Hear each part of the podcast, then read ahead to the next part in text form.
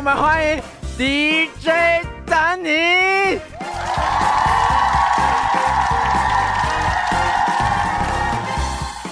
哟哟哟！这边想先问大家一个问题：八百壮士为什么打完仗剩三百壮士呢？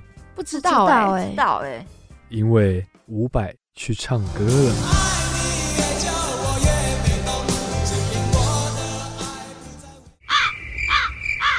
好尴尬，好尴尬，为什么乱笑话？尴尬，这么烂啊！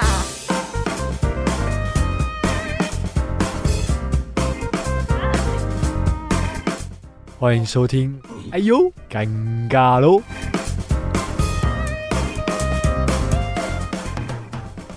迎收听淡江之声 FM 八八点七。你虽然你现在所收听的节目是，哎呦，尴尬喽！我是主持人披萨，我是主持人周周，我是主持人仔鱼。好，今天我们邀请到淡江之声指导老师郭炳让阿让老师，同时呢也是 Pub Radio 的电台 DJ，曾经也是我们淡江之声毕业的大学长哦。那我们今天呢，要请老师分享他在电台的工作经验，以及听说老师他曾经抛下自己稳定的工作，毅然决然的出国念书。最后呢，再请老师和我们聊聊他在淡江之声担任老师的一些心得。那现在就让我们请郭比让阿让老师来和听众自我介绍吧。哦啦，大家好，我是阿让老师，我平常会在 Pub Radio FM。九一点七，每个星期天晚上的七点到十点的音乐把费时间担任 DJ。好的。那比较好奇的是，你是如何从事广播电台的工作？一开始从事什么职位？呃，这就要说到我们学校每年暑假都会有实习的机会。对，那我其实，在大学四年，每一年暑假我都有去实习。我大一升大二的时候，因为我对广播有一些一些兴趣，所以我就跑到那时候跑到内湖的一个电台，叫做女性生活广播电台。我就说，呃，请问一下，你们有没有缺义工？然后可不可以让我在这边实习？那电台也蛮小的，然后他就说好啊，反正没有薪水哦。我说 OK 啊，我自 自己这样每每天自己想办法带便当吃饱就好了。然后我就在那边当了义工，当了两个月吧。那之后，因为我在那边当义工期间，我有认识到我们的电台的同事。隔年的时候，刚好学校是淡江大传系的学生，然后学校有提供暑假实习的机会。啊，我有填到一个是在中国广播公司实习，所以我七月份的白天我是在中国广播公司实习，然后晚上呢，我就去找我前一年在。女性生活广播电台认识的大哥，我就跟他说一样，我你让我来免费学习，然后我要做什么都帮忙做，然后我就在呃第二年的暑假，我白天在中广，晚上就在台北之音那边实习，所以我两个有实习机会都有把握住。然后最后，因为我在实习期间，他们有时候电台会需要录一些广告啊，promo，那我那时候声音还蛮特别的，那我们的。音乐总监就问说：“哎，那你有没有兴趣担任我们的代班 DJ？” 然后我就说：“好啊，反正多磨练多尝试。”我就在那个暑假开始担任代班 DJ，然后在大概是十二月份的时候吧，他们正式有一个周末的时段给我，就是每个星期一的凌晨的三点到七点，然后会在电台播音乐，对，然后就开始我的广播生涯。哦，老师，那你刚才就是有讲到你去。那个女性生活广播电台，女性生活广播电台做义工，那义工通常会做什么？就是真的是去帮他们打扫、做小弟这样。我们就是，呃，我就是打杂小弟啊，收邮件啊，寄寄礼品啊，联络听众啊，什么杂工杂事都做。然后同时间，当然，呃，那边的大哥也不错了，他会教我怎么去使用他们的电脑系统，对我就学习怎么去编编排歌曲。对，然后我会有有某些时候需要去帮他们，因为外面电台都是二十四小时播音的，所以我会有几有几个时段我会帮他们排那个音乐的编播。对，哦，就是其实在那边学到比较多是设备的操作以及整个电台的运作这样。应该是说比较能够知道说整个电台是怎么运作的，那实际上的操作并没有那么多，但第二年开始的话反而会比较多一些些。嗯，对。那刚才就是还有提到说。就是老师，就是说你的声音很特别，就是特别这个是什么意思？呃，应该是说我会有比较多的一些变化。那所以我现在在平常教同学们的时候，我也会同希望同学他们多多去模仿一些东西，去模仿你觉得他那个人的声音可能很特别，那你可能去把它学起来。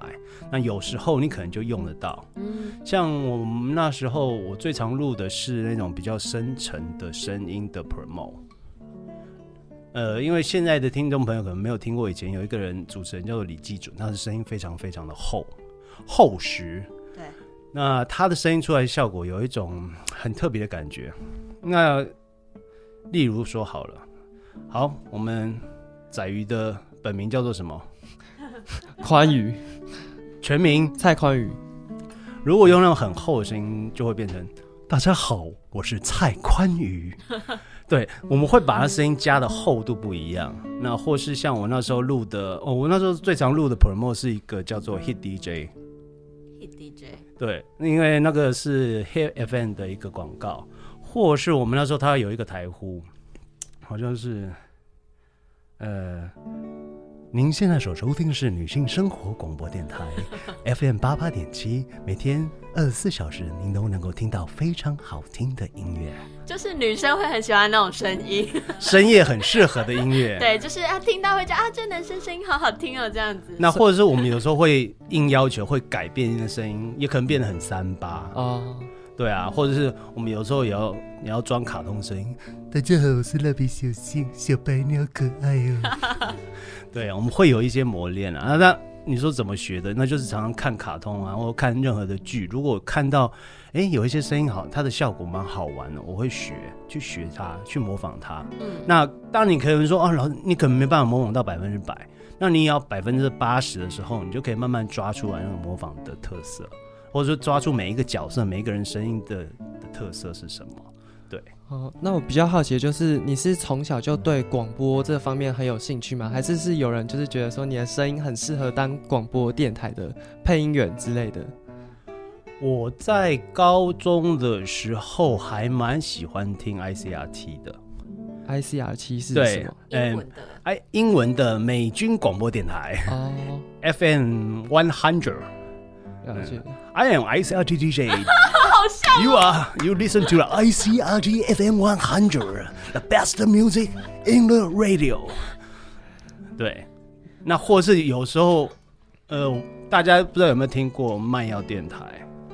没有，没有，中南部有一些卖药电台，它可能卖东，他的节目哦电视的那种。类似电视但是生技公司那种。类似。大家好，大家好，今天跟你讲吼，一罐金一条珍珠排链，二啊五，两条四啊八，搁送你一罐日本进口的天然的果粉。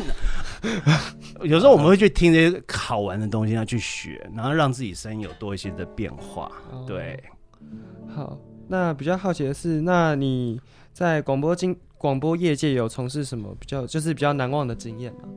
比较难忘的经验哦，应该是说我一开始在担任 DJ 的时候，我自信心也没有那么高。那我最难忘的经验是我大概第二次去上班的时候，那因为自己觉得自己表现没有那么好，所以关麦之后常常会骂自己一些有的东西，或者说有一些啊干，刚刚刚怎么说的那么难听？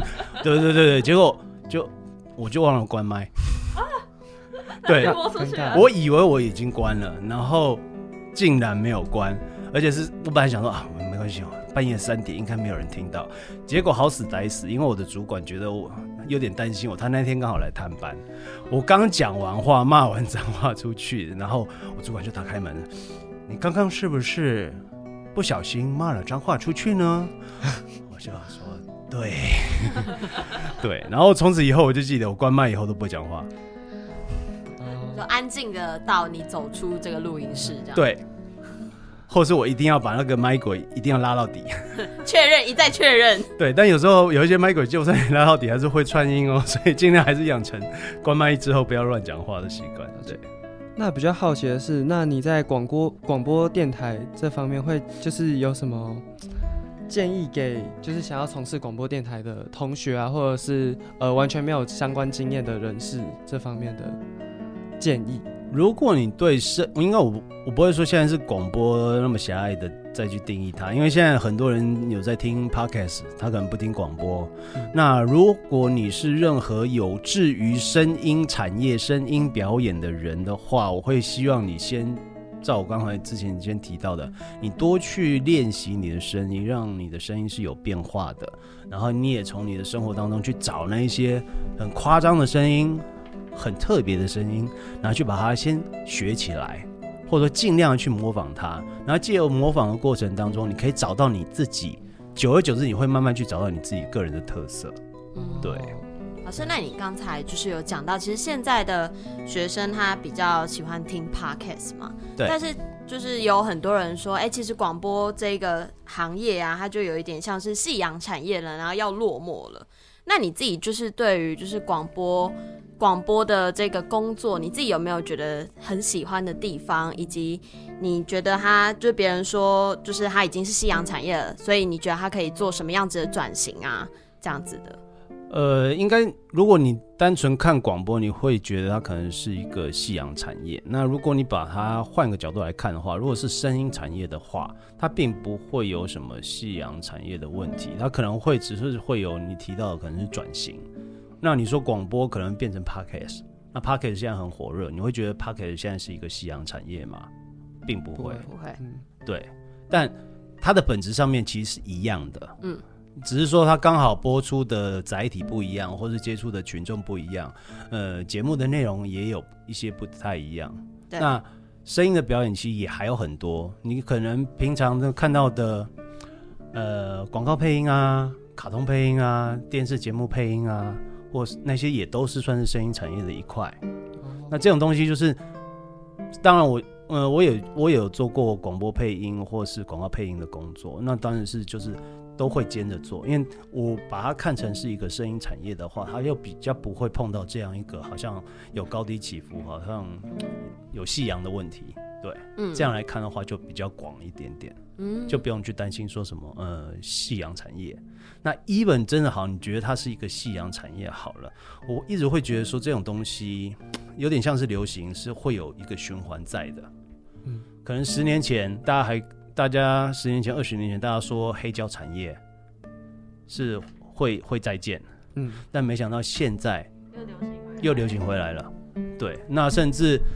呃，根据最新的资料，这几年黑胶的销售量都比 CD 还要多。那甚至黑，然后黑胶一张黑胶和一张 CD 的价格价差，甚至有到两到两倍到三倍左右。那你怎么会说？哎，所以有些东西你看似它会夕阳，那但它还是有一天说不定会回来，会反弹。只是它可能以不同的角度回来。对，就像疫情最严重的时候，大家没有想过。碰到这个东西的时候该如何去反应？但没想到疫情最严重的那几年，package 就串起来了。嗯嗯那你可以说广播它就变成变一个形，变成 package 又重新复出了，它也没有没有夕阳啊。对啊，相对来说他的听众群是更大的。对。那你自己就是认为？广播它和 podcast 就是现在的广播和 podcast，它应该对你来讲，它还是有本质上的差别吧？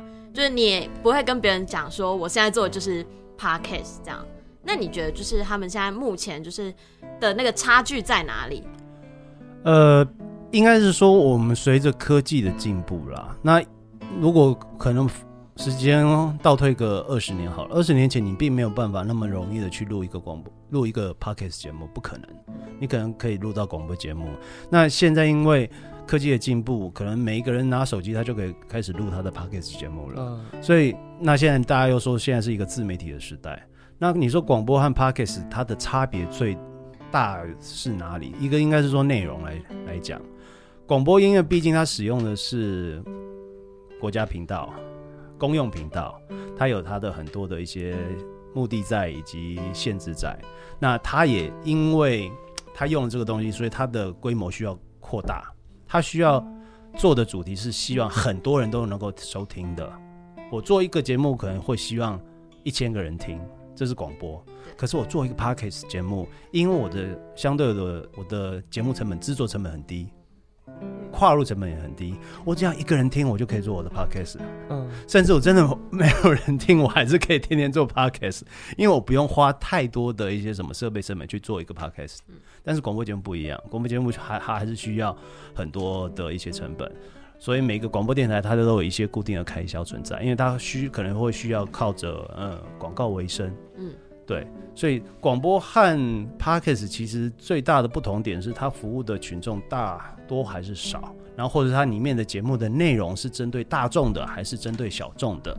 那 podcast 其实现在是比较偏于小众的一些内容，对，那或者它可以更精准的，它是一个更精准、更更窄的一个内容，它所以它可以很容易的去抓住它的听众。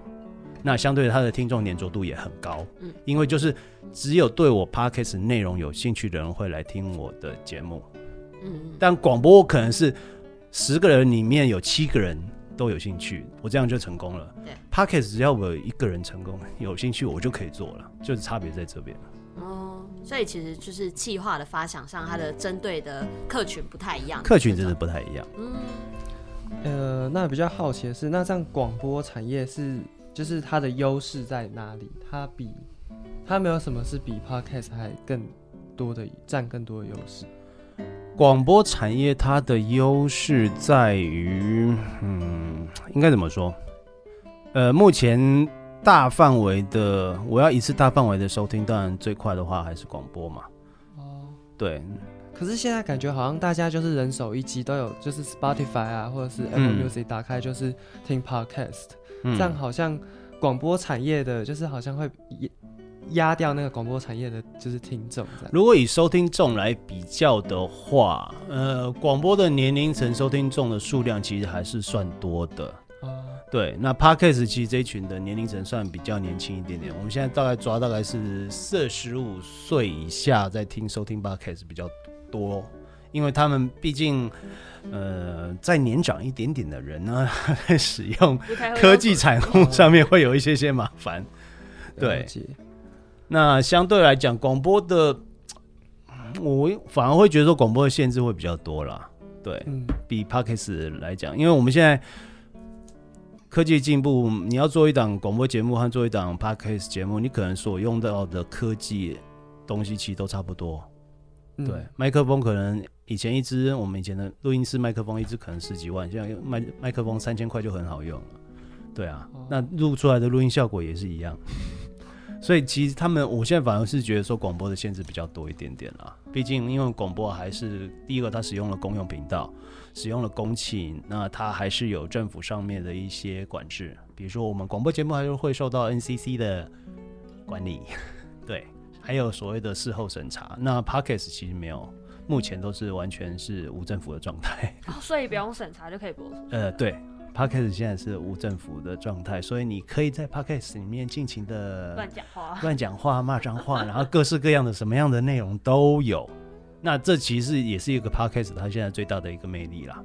对，那广播其实因为它有这样的限制，它有一些事情没办法做，那 podcast 都是要做了。所以如果你说你前景来看的话，podcast 是不是前景看好？我说对啊，因为它的限制很少。嗯，那目前政府还没有把它纳入管理，那纳入管理以后，可能还是会遇到相同的问题。老师，那你自己就是会想要去做做看，就是 podcast 频道吗？我自己两年前有做，对，有跟我朋友一起合作一个 podcast 频道，那后来就嗯，因为嗯生活太忙碌，然后教学时间花的越来越多，所以我后来就没有做了。对，嗯，那之后会做吗？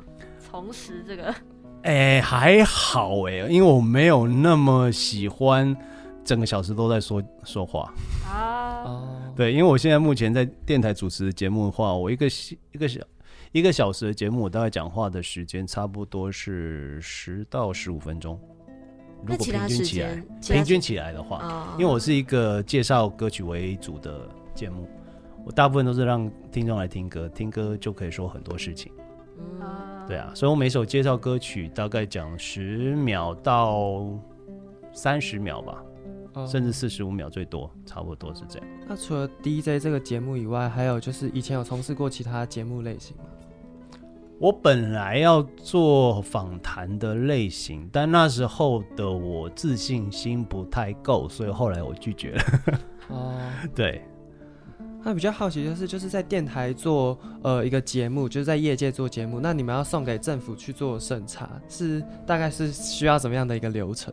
呃，同时呃，早期的节目会是事先审查，最早啊，但目前因为呃那个时候还有一个单位叫做新闻局嘛，新闻局那时候有很多是事前审查的机制，但后来因为我们现在民主国家越来越开放了，所以我们把新闻局废掉了，所谓的这些言论管制的东西都取消掉了。现在大部分是以 MCC 的事后审查为主，就是有人举报你有不良内容，他才会你才会被被受到处罚，不然的话一般是不会管管制的。对，那比较好奇的是，就是如果就是从事广播业的人，会比较需要具备什么样的特质？我会说，呃，最早最早的早期广播人，他们会希望每一个从事广播业者的人，他们都能够非常字正腔圆的去发音。大家好，我是今天的主持人阿让老师，您所收听的是 VOTK 淡江之声 FM 八八点七，可能他都要他的咬字非常的清楚。那自从很多新闻台的一些新闻主播开始有他们的个人特色之后，慢慢我们也不会要求说他需要有一定要字正腔圆，但我反而会希望说他会有他自己的个人特色存在。一本他的歌是他的个人特色是台湾国语，那只要说他的台湾国语听众就是疯狂的爱，那他也 OK 啊，有他也可以来也会有他专属的听众，还是会有他的他的听众在。如果如果他可以培养出他的听众魅力的话，那就 OK。所以我觉得最主要会需要每一个人对他的声音，第一个他有自信，第二个他的声音是有特色的。哦，对，了解。那想问，就是你现在在广播界，你觉得最自豪的成就有什么？目前没有，应该最自豪的成就是做的很久吧。呃，对就是做很久广播这样。我从一九九八年到现在都在做广播。哦，那很长哎、我都还没对出生。哦，老师，那那你刚才就是有，其实你刚才也有提到说，你一开始就自信的这个点，其实你好像提到两三次吧。你刚才都讲到说你自己是一个比较以前，我不太确定现在，就是以前是比较没有自信的状态，所以这会影响到你在工作上面的状态。那你现在的话，就是有关于这个部分，你是怎么样去克服的？第一个，因为已经从事这一行已经很久了，嗯，那当然磨久了就会觉得对自己能够掌握事情有越来越多的把握。嗯那所以我再来是，像我常跟我的学生们说，你就是要多多的去尝试，因为尝试一次很紧张，尝试两次很紧张。主持第十次以后，你就开开始慢慢习惯整个氛围、整个气氛，你就比较不会像你第一次的时候那么紧张。那如果你每一次都不去练习的时候，你永远都是第一次，那你一定会很紧张。嗯，对，所以我才会说，哎、同学们每个星期最好都做一个串烧的练习，嗯让你自己久而久之已经习惯在那个状态之下。不然的话，我们每一个人为什么会紧张？就是我我对这个东西不熟悉，那我一定会表现，会担心说我表现的不够好。那如果已经练习了一百次的时候，你在做一百零一次的时候，你相对来讲不会只练习一次那样那样的状况。哦对啊，所以让你自己习惯于在你想要去的那个工作环境，那其实就跟实习的目的一样了。为什么为什么会需要希望所有同学去参加实习？第一个，你可以先去了解这个工作环境是不是你喜欢的，然后了解这个工作环境到底在做些什么事情。像我，我刚刚有提到，我每年的暑假都到不同单位去实习，都不知薪，都没有薪水，都是自己自费早三餐，然后就是去，然后就去看，就去学。那每一年的目的其实不都不太一样。第一年我是去女性生活广播电台嘛，我是了解这个广播这个产业到底是这样。第二年我是了解，诶，一个中广那时候是比较半公营电台，然后台北之音是一个商业电台，然后一个是以节目为主，然后一个是也以音乐为主，两个类型不太一样，所以我也第二年我也去了解到各种不同电台的。呃，不论是运作啊，或是内容，到底有差别在哪里？今呃，第三年我在大三升大四暑假的时候，我跑去了电视节目制作公司去实习。当年有一个节目叫做《我猜我猜我猜猜猜，啊，我我有看，对，但是我不是去那个节目，我抽到的是他们同一个制作公司的另外一个节目，叫做《电视大国民》，那主持人是陶晶莹和吴宗宪，那我们也是一样，那然后做我在那边当了大概一个半月的呃实习生，那我了解到整个电视制作的一些流程啊，一些东西。当然我，我那一年实习完，我只是告诉我自己说，我绝对不要做电视产业，没有什么不好。但就是我，我觉得我自己不适合那样的东西，所以我我常常会鼓励学生，你一定要去实习，你才知道说你到底适不适合那个环境，或者说你可不可以从那个环境里面去找到你喜欢的东西。因为，呃，我们都讲啊，工作需要热情嘛，然后还需要就是逼自己，除了钱以外，就是需要热情。那如果你对那个工作的环境没有热情的话，你做久了一定会会不舒服，一定会换。嗯，对，所以与其你浪费一些时间去换工作，还不如你就先趁着大学时候你有很多时间可以去实习的时候，多去了解一个不同的工作领域，这样帮助你在毕业之后能够快速的去适应职场。哦，老师，那就算你有热情，就是也不可能一直有热情吧？你自己都没有，就是撞墙，然后撞到都不知道要怎么样怎么办的时候嘛？就曾经在这个职业生涯当中，我的话，因为我我在广播界的工作其实还蛮单纯的，那我就是单纯的介绍歌曲。那因为歌曲也会不一样，也会有变化，所以在这一块里面，我其实都还算蛮有热情的。那相对于我其他的大学同学，我们通常大概会在呃毕业后的三到四年吧。有很多人会再进入、再回学校来念书，不论是念 MBA 或者念任何的一个任何一个科系，他们普遍的一个状况是，我在工大学毕业工作三到四年之后，我可以慢慢去了解到外面工作职场的生态，同时间呢，因为这三到四年可能掏空了你的热情。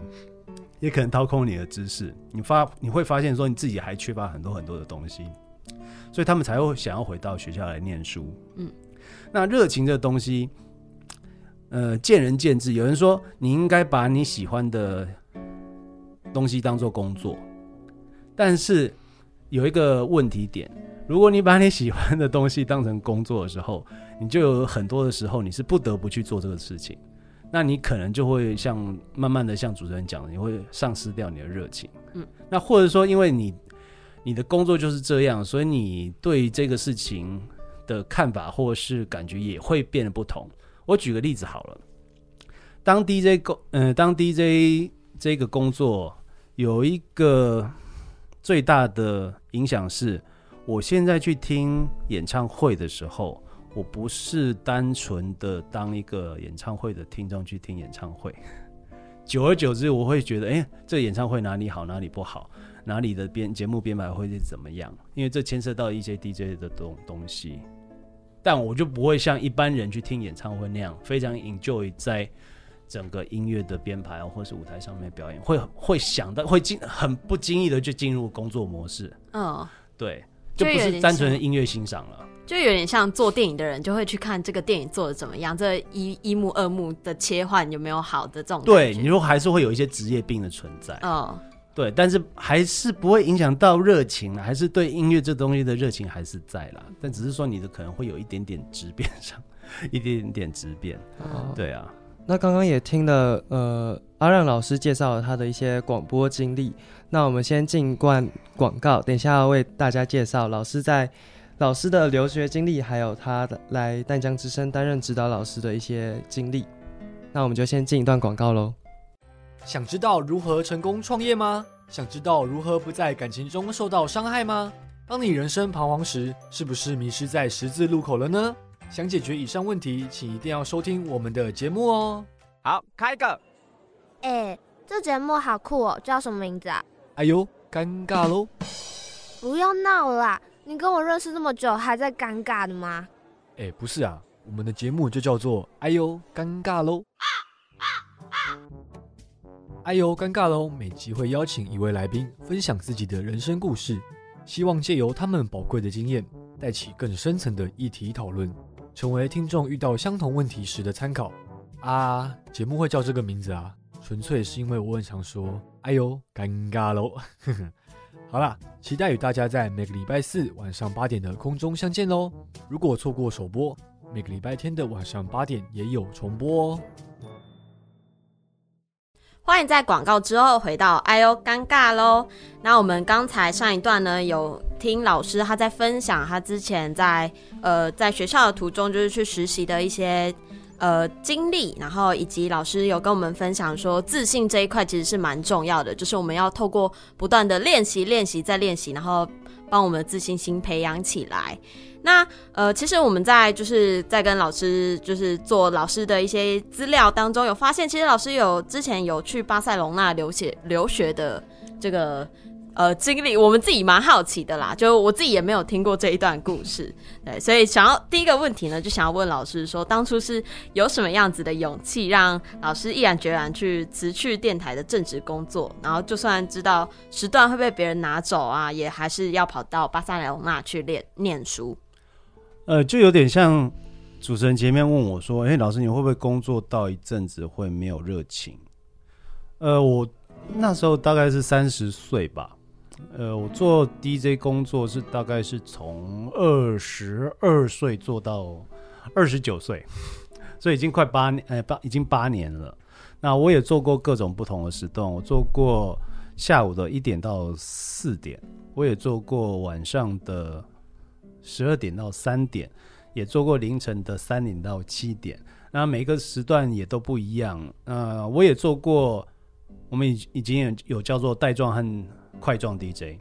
带状就是每天一到五都有节目，块状就是你只有周末有节目。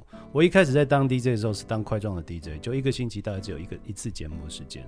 后来我在两千年大学毕业之后，我就进电台，然后我变成块状的 DJ。我每天晚上的呃三点到三点到六点都有节目，凌晨的 三点到六点都有节目。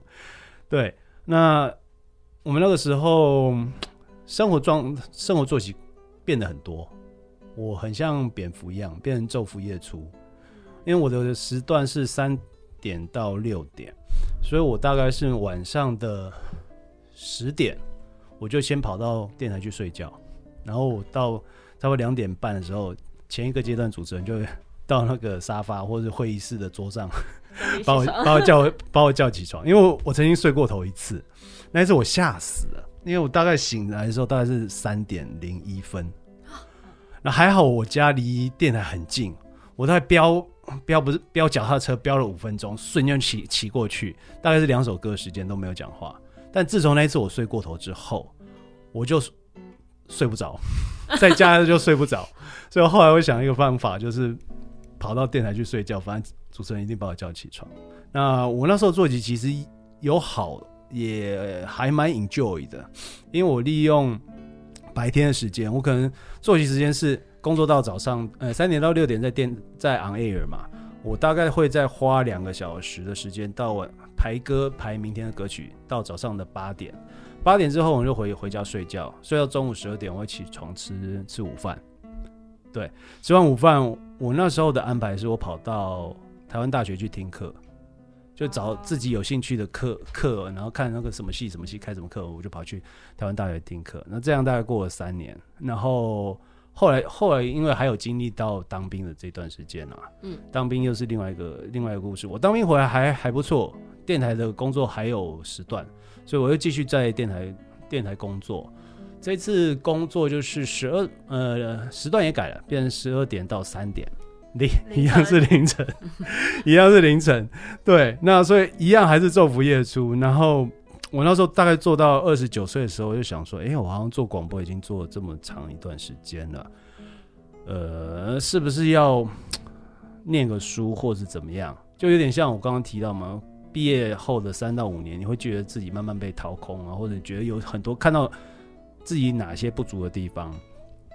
那因为我大概是在一九九八年开始当 DJ，当年很流行的歌叫做 Ricky Martin 的《Living La Vida Loca》哦，或是《圣杯之光》，因为那时候刚好是世界杯足球赛，然后有一个歌手叫做瑞奇马丁，然后当年他的西班牙文歌都很红。啊，我为了在播歌曲的时候能够正确的说出歌名，所以我跑去学西班牙文。哦，，对我学西班牙文的缘由是这样，因为我觉得既然当一个广播 DJ，好歹要把歌名念对，所以我就跑去学了西班牙文，然后学会怎么去念这些歌名啊，念这些歌手。呃，后来就持续的、持续的在学习西班牙文，所以在二十九岁那时候想说，嗯啊，好像工作一阵，已经一段时间，想给自己放个假，然后就跑去，就决定，刚好我那时候大学同学嫁到嫁到巴塞隆那。哦嗯，对，我就想说，哎、那不然我就去找他玩，找他玩，毕竟我学西班牙文嘛。那但是后来想说，好像单纯的玩有点有点过意不去。哦，因为对不起自己的。呃，对了，好像要好好歹要说说好说出来比较好听一点，所以我后来跑变成是去游学，我就去巴塞隆纳大学里面的那个外语部那边去上课。对我大概上十个月，对就把西班牙文学好了，十个月而已。呃，学的还不错啦，因为我其实从一九九八年就开始学西班牙文，但是后来因为当兵两年全部荒废，全部忘掉，当完兵又回来重新学，然后在巴塞罗那那边也是在让自己程度好一点点。哦。所以以前因为听说读写嘛，以前大概听和简单的 conversation 对话都没有什么问题，嗯，对，但是读的话就很少，所以那时候读写读写这一块在那十个月里面有一些些的进步啦，对，哦，嗯。了解。那老师你自己就是为什么呃，就是除了西呃会选择巴塞隆纳，原因真的是因为就是你同学就刚好嫁过去，所以就刚好过去了这样而已吗？对，或是说，呃，如果你对西西班牙的城市有一些些了解的话，巴塞隆纳和有人会问我说啊，你怎么没有去他的首都马德里？哦，对，但是如果你有去过这两个地方去旅游旅游的话，你会发现这两个地方的风俗民情不太一样。对，就除了他们一些政治上的因素之外，他们那边巴塞罗那是一个比较活泼的一个城市，嗯，马德里就反而是比较中规中矩的城市。马德里那边没有海，巴塞隆纳还可以去美好的海滩，那是一个度假风格和一个上班风格的两个不同的城市的感觉。哦，，对，就大家想要马德里，应该只会想要蔡依林的马德里，不 是马德里不思议。对，就觉得哎、好像好像是一个蛮欢乐的城市。嗯，老师，那你就是在这一段旅途中啊，你自己有什么就是让你印象深刻的事情吗？不管是人啊，或者是事情。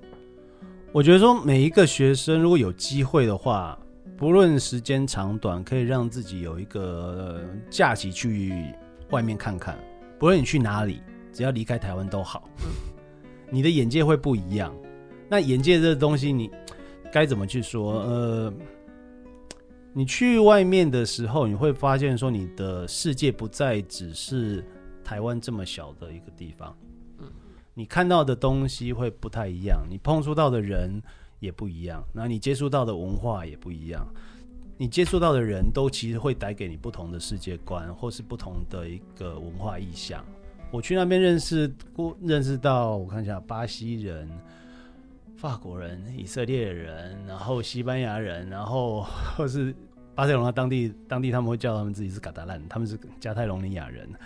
然后也碰过印度人，然后也碰过韩国人、日本人，各式各样不同的类型种族的人我都碰过，还有很多非洲的朋友都有。那每一个人他们跟你说话，然后你去了解他他背后的成长背景或是文化的那一些呃特色之后，你会觉得，哎，你的世界观变大了，你你的眼界变宽了，你你关心的可能不再是你拿手机看到的那些有的没有的新闻，可能不是今天打开新闻哦哪里又发生什么车祸，哪里又发生什么什么凶杀案，但你会你反而会比较去关心那这世界到底在发生什么事情。嗯，对，因为人被关久了，看在这个小岛关久了，你的眼界会慢慢的缩小。但是如果你一旦出去之后，你就会发觉说这世界很大，你不会以为说什么事情都是以你现在看到的为准为标准。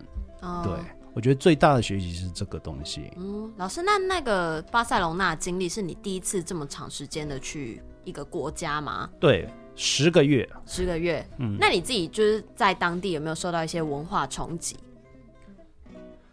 文化冲击吗？对，嗯，还好，但我可能一开始会以为说国外的人都很很很有水准，很干净，但其实没有，还是一样，脏的还是脏，乱的还是乱。像我们那个呃巴塞隆纳最特别的一个地，呃也不算，应该不是说只有巴塞隆纳啦。我们那我住的那边其实很习惯是凌晨大概三四点的时候，你就看到街上会有洗街车出现。洗街车是什么？洗街的车子，就是那个有一个卡车要开始喷水，然后它下面有一些那个刷子一直在刷地。哦，像那个洒水车，为什么呢？因为很脏。不论是观光客啦，或是一些那个国外的学生，或是当地的年轻人，他们常常 吃喝拉撒睡都在路边。啊对，所以那个路上都会有一些味道。如果没有洗车机经过的话，如果像我们那时候后来有经历一个月的停水期吧，哦，那个那个时间，你去一些小巷子，你真的会受不了，然后味道真的是臭到不行。一本它是一个很有名的一个观光胜地一个国家，但还是会发生这个事情。所以我本来以为可能哦，欧洲人比较有水准一点点，教育水准比较高，没有教育水准和道德水准其实是没有一定的相关联的。嗯，老师，那呃，就是哦，我突然突然就是刚才想要问一个问题，但是我忘记记了 对对好，这个我们在主持广播节目的时候常常发生哦。有时候我就哎、我已经想好，等一下我要播蔡依林的《马德里不思议》，但是当我按下麦克风的那一个按钮，按一下它，然后我把头抬起来对着麦克风，然后我瞬间就脑盲了。然后我就只能哦，欢迎收听 FM 八八点七淡江之声，我是您的 DJ 让 对，嗯，那讲完还没想起来怎么办？那就让歌曲说话，我们就继续的听这首歌曲。哦，老师，那就是你在就是这一段一整段的旅途当中啊，那你自己就是除了就就是你觉得自己出去游一游，然后让自己的眼界开阔之外，那这一段经历就是有没有对你自己在工作上面的一些想法，或者是就是的，就是在结束之后对你工作的心态上面的改变？我觉得会，嗯，一个强一个想法是，第一个你眼界开了，第二个你会觉得说，你可以做的事情会更多，更敢去尝试一些事情。像我那时候，我以前很少一个人出去旅游，嗯大部分都会呼朋引伴啊，或是呃找我哥哥一起出去游出去玩。嗯但我在西班牙又只有一个人嘛，然后因为很多的同学们，比如说美国的同学或是法国同学，他们放寒暑假就回家。哦，就回国，就回国，还有回美国啊，回法国，回哪里？然后巴西的同学也回巴西，我也不可能跟他们去，因为我那时候我的签证是只能在只能在牙西班牙，还有一些欧盟国家。对，那我当然可以跟我，比如说我跟我法国同学跑去他法国玩，但，呃，他是回家，我就有点不太方便，所以我后来就是趁放假的时候，自己一个人去西班牙旅行吧，就买了机票，然后就开始飞，然后或者是飞到一个机票一个定点，然后开始坐那个巴士，一直一直绕，沿着北沿着海岸走，这样的那样走走走，绕完。像我们那时候有一次是南下西班牙的南部，总共旅行了十五天。我就先飞到一个定点，然后开始坐他巴士，然后每个城市都下车，然后住一个晚上，然后看一看看一看，然后就这样一直沿途。那后来我就发现说，这对我来讲是我以前不敢不太敢尝试的事情。那但是因为自己出来第一次出国这么久，然后胆子大了，眼界开了，我就觉得我自己可以做更多的事情。嗯，老师，那你就是在这一段就是留学经历完后啊，你自己会后悔离开电台的决定吗？我不会后悔离开电台，我只是后悔太早离开电台，因为我我刚好离开电台的时候是两千零七年吧，两千零七年，然后我我回国是两千零八年，那欧洲后来再隔一年发生欧洲金融风暴，金融风暴。啊，那个会比较便宜吗？所有东西变得超便宜，啊不论是学费，我光我光算了汇差就让够我买两两次来回机票。我我去的时，候呢，欧元和台币的比值是一比五十。嗯，后来欧洲金融风暴，台台币和欧元欧元一度跌到百分呃三十四块。这么多哦，很多，而且房价也跌。如果当年 欧洲金融风暴，很多我那时候有认识一些亚洲的朋友，他们都在那一那一年呃那一年自自产，在西班牙自产，哦后来房价全部涨回来，还翻倍，啊，在巴塞隆纳，变对，富翁哎，那就就是这，所以我说应该晚一年去就啊。差点不用在差很多。电台工作了。真的，我以后在那边开民宿。好，那谢谢老师跟我们分享他在巴塞隆纳留学的经历。那我们现在先进一段广告，那等一下呢，再请老师来分享他在淡江之声担任指导老师的经验。好开心哦！今天爸爸要带我出去玩耶。咦，这里怎么不像玩耍的地方啊？爸爸的表情怎么这么严肃啊？爸爸怎么回车上了？爸爸，我嘞？我还没上车耶。没事，爸爸一定是去忙了。A few moments later. 嗯，怎么忙这么久啊？啊，一定是为了赚我的饲料钱。爸爸绝对不会抛弃我的。Two hours later.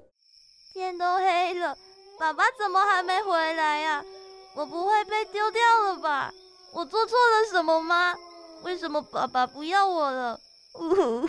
爱护动物，请勿弃养，它们都是独一无二的生命。如果饲主弃养动物，罚款一万五千元至七万五千元不等，最重可处一年以下有期徒刑。淡江之声提醒您。欢迎回到哎呦尴尬喽！啊，我们刚听到老师去巴塞罗那留学的经历，然后去过很多城市玩。那我们现在聊一聊老师为什么会想来淡江之声担任指导老师，是有什么契机吗？呃，其实我在一九九八年那时候在电台开始当 DJ 的时候，我同时也是太阳之声的实习助理。嗯，，对，那时候也开始就已经开始做做广播节目了。所以是实习助理，然后就直接变成指导老师这样。没有没有，我是我是说我当年是实习助理啊，然后哦我也跟跟大家一样经历过实习助理，然后制作人，然后一级主管这三个不同的角色，在太阳之声这三年的实习生涯里面，甚至我还是应该是太阳之声开台以来做节目做最久的，因为我连我两千年毕业之后，那当年刚好下一个年度。电台好像少一个节目吧，然后当时候助教就打电话给我说：“哎、你要不要回来主持节目啊？” 我就哦好啊，那我就会回来做了一年的节目。还可以对我总。共做过四年节目，在淡江之声。哦，那在电台当老师跟在呃就是在广播电台上班，就是有什么不不一样吗？回呃回淡江之声这边，其实第一个是回馈回馈母系对我的 对我的教导，只是一个任务吗？来来报恩的啦。嘿，对。啊，那再来是说，希望嗯更多人能够去参与这个声音产业啦。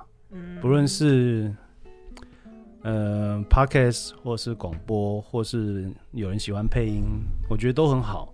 那把我可以教大家的，然后我了解到的东西，先提早告诉大家，然后帮助大家节省一些跌倒的机会，嗯跌倒的，even 跌倒了，你还是可以快速的爬起来。对，主要回来最主要的是希望能够让大家能够进步更多了。老师，那你刚才有说你在担当之声做过四年的节目，你现在还记得你之前有做过什么样子的节目吗？哦，我我一开始最好玩，我那时候第一个节目叫做《神秘国度》，是一个跟星座有关的节目，但我啊跟我自己完全对星座不了解。对我们那时候是制作人选小朋友，或者说我们我们见见习助理可以填自己节目的志愿嘛？那嗯《神秘国度》这节目不在我的资源列当中，我想去的没有选到我，那我 OK 啊，反正就练习嘛，怎么做节目。那 even 是一个我可能没有兴趣或是平常没有关注的题目，其实这也是个很好的练习。就是我们工作场所当工作的环境里面，我们不一定那么幸福的能够百分之百都是碰到我们喜欢的东西。那借由这个节目的训练，是让我知道说，就算是一个我不喜欢的，没有，应该不是说不喜欢，比较没有兴趣的一个题目的话，我要该怎么样去做它，该怎么样去制作它，然后让跟我一样可能没有那么有感兴趣的人，听到这节目，第一个他不会反感，第二个他还会想听下去。那这是当初我做第一个节目的练习。嗯，对，第二个节目叫做我忘记节目名称了，但那个节目是告诉大家要去哪里玩，去哪里吃，呃，有点像旅变这样。有点像旅店。哦，对旅店是我们旅变是国外啦，但是我们那是针对国内的，因为我每个星期变的我要去查，因为那时候网络还没有那么的发达，我还是会从报纸上面找，哎、哪里到哪里有什么样的旅游路线啊，很好玩，然后可能就开车去那边，可能或者说开搭个火车到什么个火车站之后，你可以租脚踏车，然后走哪一个步道，然后看了哪些好风景。那，也会同时也告诉他哦，这个星期可能是在什么两厅院啊，或者什么社教馆有什么样的表演。我们是第二个节目是做这个，对，然后这瞬间一年就过去了。啊，哎，那这样你总共做了八个节目有了。然后第二年开始，我就做一个叫做《与古典对话》的节目，是介绍古典音乐的节目。那这个节目我总共做了两年，哦，两季，两哎呃两年四四季。哦，但因为第一年的话是上下，呃第一年一整年的话，我节目内容没有什么太大的改变，就只会改变一个里面的小单元。因为我上学期会做一个古典音乐小教室，那下学期是做一个呃古典音乐的节目报道，就是可能当当周有哪些很不错的一些表演节目，我会鼓励听众去看。第二年我跟另外一个制作人合作，把古典音乐跟那个百老汇音乐剧做合作。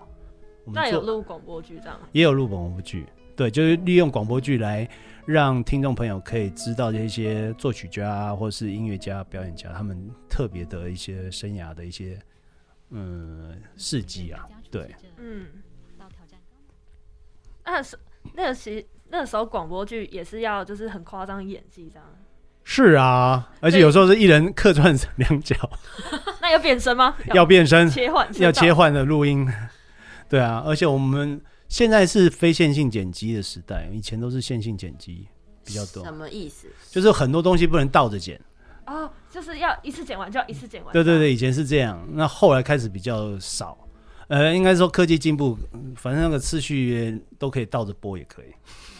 哦，那刚才听完老师介绍了他在呃业界电台广播的经历，还有他在巴塞隆那留学的经历，以及他最后在淡江之声担任指导老师的呃一些相关经历分享。